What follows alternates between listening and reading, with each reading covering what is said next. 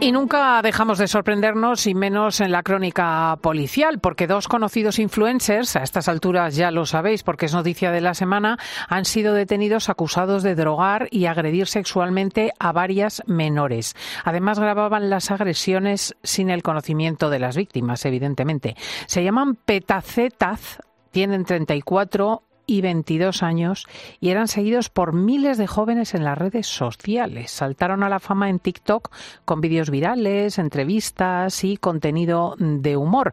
Y pues eso eh, lo utilizaban de anzuelo. Vamos a ver cómo ha ocurrido todo. Nacho Abad es nuestro criminólogo y periodista. Buenos días, Nacho. ¿Qué tal, Cristina? Muy buenas. Vamos a saludar también ya a José Miguel Gaona, nuestro neuropsiquiatra forense. Buenos días, José Miguel. ¿Qué tal? Buenos días. Aquí atentos a lo que nos cuenta Nacho. Los petacetas, bueno, alucinante. Y la cara que tienen, que los mire la gente en Internet. Yo, yo te digo que hay varias, eh, varios modus operandi y hay diferencias. Mira, la última diferencia es... Em, ayer pude ver un, vídeo en redes sociales. Eh, la víctima era un hombre. Este hombre em, era amigo de los petacetas eh, había salido de juerga con ellos, eh, se había drogado con ellos, había consumido drogas con ellos de forma voluntaria, no, no, no, no, hasta donde yo sé, por lo que él ha explicado, esta víctima no lo, no lo intoxicaron. Y eh, en un determinado momento él se queda dormido en ese piso eh, tipo patera de, Villa, de Villa de Vallecas. Lo llamo piso patera porque, porque quien se lo alquiló mm, se debe de haber arrepentido mucho lo alquilado a los petacetas estos porque tenía todas las paredes llenas de grafitis, la casa estaba devorada, vamos, eh, eh, un, desastre, un desastre de casa. Entonces allí eh, lo que había era habitualmente muchísima droga, siempre había droga. Y, y entonces el tipo eh, se queda dormido en la cama, le empiezan a pintar penes por todo el cuerpo, tiene penes pintados en todo el cuerpo, este sentido del humor básico. Lo que es vasto. básico y vasto, sí. Y, y, de repente le meten una bengala en el, en el ano. Y como está dormido no se entera, se la encienden, eh, empieza eso a, arder, la, la, bengala, y graban un vídeo. Entonces le graban la cara, le graban el culo, y allí hay cinco personas despiertas, pues riéndose de, la bengala. Y luego distribuyen el vídeo por eh, redes sociales. Aquí sí estaríamos ante un, un delito obvio, que es el de grabar ese vídeo y distribuirlo porque obviamente eh, eh, eh, estamos viendo desnuda a una persona que no ha dado su autorización ni siquiera en ese estado de, de degradación, es decir, ni con esas pintadas ni con un, ni con una bengala en, el, ano. Que yo, yo quiero ir conociendo la opinión de Gaona sobre todos estos aspectos y ah, cómo se podría definir. me estás metiendo en el compromiso. A ver, ¿qué tengo que opinar sobre bengalas en el ano? Nacho? pues que son imbéciles. no, no, fuera, claro, es que dicho así, eh, eh, en, una, en, una, ocasión Nacho me presentó en Código 10 como eh, aquí el doctor Gaona, experto eh, en, un tema de sexo que no voy a entrar en detalle. me quedé mirándole y luego en todas las redes sociales ponía el doctor Gaona se le ha quedado la cara a cuadros al ser presentado como experto en, tal, que no voy a repetir. Bueno, mira. Esto también puede ser el titular, efectivamente. el doctor Gaona ha preguntado sobre las bengalas en el ano. Claro, que al final me comprometo de una manera, pero bueno. hablo de comportamientos, de comportamientos. Dejando de lado eh, cualquier pequeña anécdota, eh, lo que, ahora fuera de bromas, lo que estaba mm, planteándome es que sí, estos tipos son unos imbéciles, unos delincuentes, además de todo lo anterior, unos miserables por haber drogado, además, a chicas y seguramente también a chicos y abusar de ellos, pero, claro, lo que me preocupa es ¿por qué tienen tantos miles y miles y miles de seguidores? O sea, eso quiere decir, obviamente, que haya miles de personas que se sienten de alguna manera, no sé si identificados con ello, pero sí que les hace gracia de una manera importante, porque si no, es que no tenían ningún seguidor. O por lo menos mm. poquísimos. Sí, esto, esto define un poco. Eh, claro, dice mucho también de sus espectadores, ¿no? Sí, qué, tipo de juventud o de, determinada juventud tenemos. Eh, estos dos tipos hacían eh, vídeos ridículos, sin gracia. Pero oye, en algunas cuentas tenían medio millón de seguidores. Y dices, ¿pero cómo puede ser esto? Pero, o sea, ¿quién consume esto y por qué siguen a, semejante calaña? Pero yo os he contado este, este tema del chico, pero luego hay, hay quiero hablaros de, de las chicas. A ver, em, el modus operandi con las chicas era el siguiente. Ellos eran eh, famosos, esto entre comillas, en las redes y lo que hacían era eh, utilizar esa, esa, fama que tenían en las redes para contactar con, con, chavalas.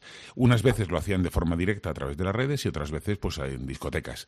Em, eh, y hay varios tipos de testimonios. hay testimonios que dicen que hablamos de mayores y de menores de edad, ¿vale? Eh, menores de edad, las menores de edad, eh, eh, yo entiendo que son de 16 y 17 años y nunca de 14 y 15, porque eso ya sería delito per se, porque no se puede mantener relaciones sexuales con una persona que sea menor de edad, menor de 16 años. Y eso ya sería un delito y probablemente los dos estarían en prisión provisional si eso hubiese sido así. Dicho esto, em, eh, decían, ah, os cuento una, una, historia de una de las mayores de edad, que es un perfil.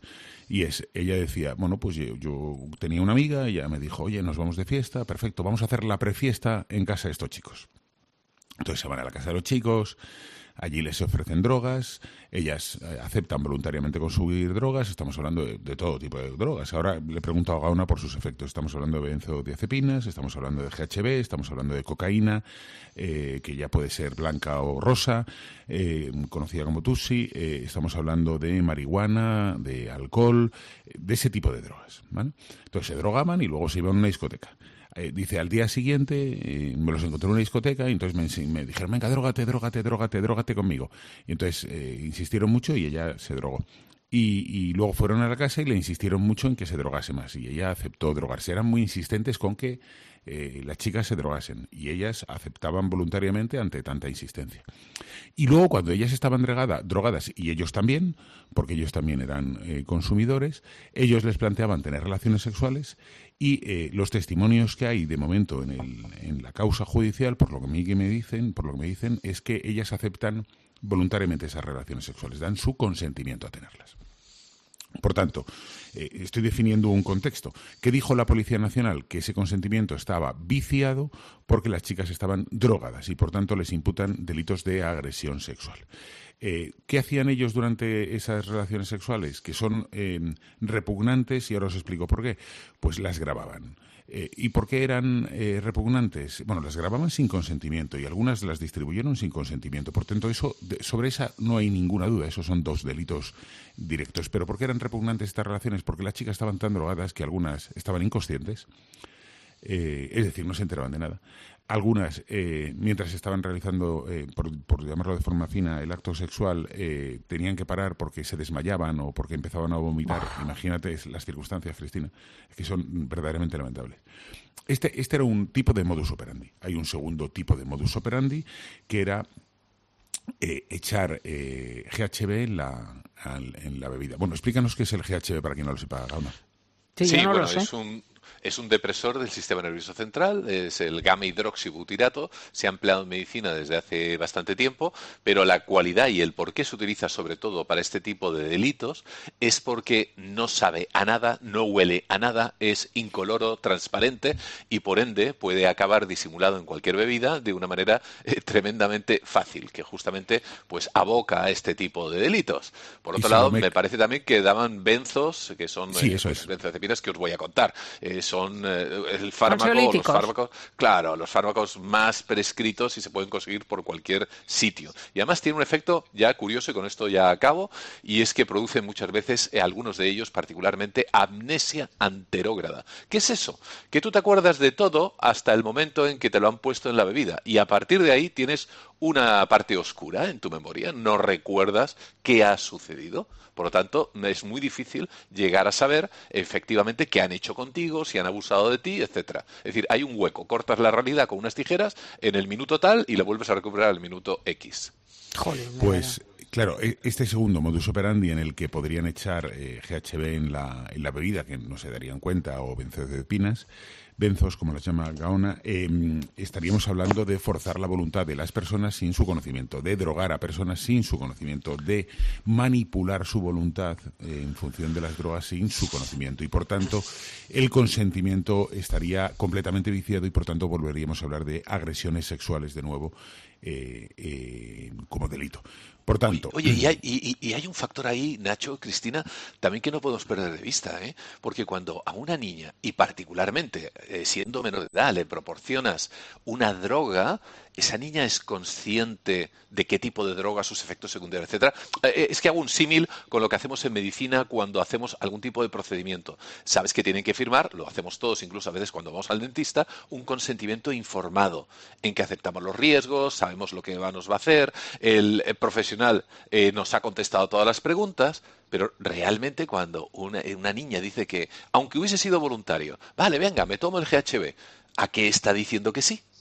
claro, ellas dicen, ellas dicen que les prometían que era una cosita flojita, que, no les iba a afectar mucho. Es decir, ellas narran, eh, describen un, contexto de mentira. Eh, en el que ellos buscaban, eh, obviamente, eh, tener relaciones sexuales con ellas o agredirlas sexualmente. Hmm. Lo que es además es que, y creo que esto tenemos que subrayarlo para los padres, que a veces pensamos que las redes son una pura cuestión de interrelación comunicacional. Pero claro, es que estos delincuentes las aprovechan para conocer físicamente a las personas y criminalizarlas. Claro, y, dicho todo esto, ¿qué es lo que ocurre? Pues todo esto eh, viene a denunciarse, viene a ocurrir en el mes de agosto, empiezan, eh, uno de estos vídeos acaba en manos de, lo pasa, estos chicos lo pasan a un grupo de, machirulos por WhatsApp, ahí lo ven, hay alguno que se pone a a entrevistar a víctimas que le cuentan, todo esto sin ir a la policía, ¿eh? que empiezan a contar su, me echaron algo, no sé qué, pero no van a la policía, no denuncian, hasta que finalmente acaba en manos de una TikToker y esta eh, se lo piensa mucho, lo pasa muy mal porque había vivido con ellos, que dice que a ella la habían drogado para reírse de ella, que no sabía si habían abusado de ella, pero que sospechaba que a lo mejor podían haber abusado de su pareja. Bueno, la cuestión es que esta mujer va y les entrega el vídeo a la Policía Nacional. La Policía Nacional se pone a mirar redes y encuentra que hay 500, bueno, digo 500 es una hipérbole, que hay varias denuncias en, en, Twitter eh, en las que personas hacen hilos contando lo que, lo que les ha pasado y mm. hay vídeos. Y entonces eh, la policía consigue toda esta información y se va a buscar a las víctimas, que ninguna ha denunciado. Y les dicen, mira, creemos que ha sido víctima de una eh, agresión sexual. Y como creemos que ha sido eh, víctima de una agresión sexual, creemos que debes denunciar. Así, cinco menores eh, han ido a comisaría a presentar denuncia. Entiendo, insisto, que son de, de 16 y 17 años. En ese momento cuando se detiene a estos hombres se pide una orden de entrada y registro. ¿Por qué? Porque todas, de, todas ellas cuentan que en esa casa había drogas eh, a gogo. Eh, por doquier. De hecho, había una pizarra en la que se apuntaba los nombres de las personas y las drogas que consumían. Y se consumía drogas eh, y cantidad de drogas. Se consumía drogas con muchísima frecuencia. A uno de ellos, al mayor de edad, lo meten en prisión provisional por riesgo de destrucción de pruebas. Así que van a la casa, a este le meten en prisión, entran en la casa, cogen los dispositivos digitales, cogen todas las drogas que se encuentran y se las llevan. Pero em, em, el juez luego o la jueza lo, deja en libertad inmediatamente porque ya se ha hecho el registro y por tanto las pruebas han sido recogidas y ya no puede haber destrucción de pruebas. Em, porque de momento las diligencias policiales que constan dentro del juzgado no están lo suficientemente aquilatadas para ordenar una prisión provisional por eh, agresiones sexuales. ¿Qué está ocurriendo a partir de aquí? Que se hacen eco los medios de comunicación de lo que ha sucedido y empiezan a aparecer nuevas víctimas. Yo he entrevistado a algunas de ellas, eh, mayores de edad. Una me decía, yo tengo cinco amigas a las que nos hicieron lo mismo. Yo le decía, pero vamos a ver, esto que tú me estás contando, eh, esta, esta agresión que tú me estás contando, ¿se la has contado? ¿Has ido a denunciar? No. ¿Se la has contado a tus padres? No. ¿Y estás hablando conmigo? Sí, en directo. Y en código 10 y yo le decía, pero, pero si es que lo primero que tienes que hacer es hablar con tus padres.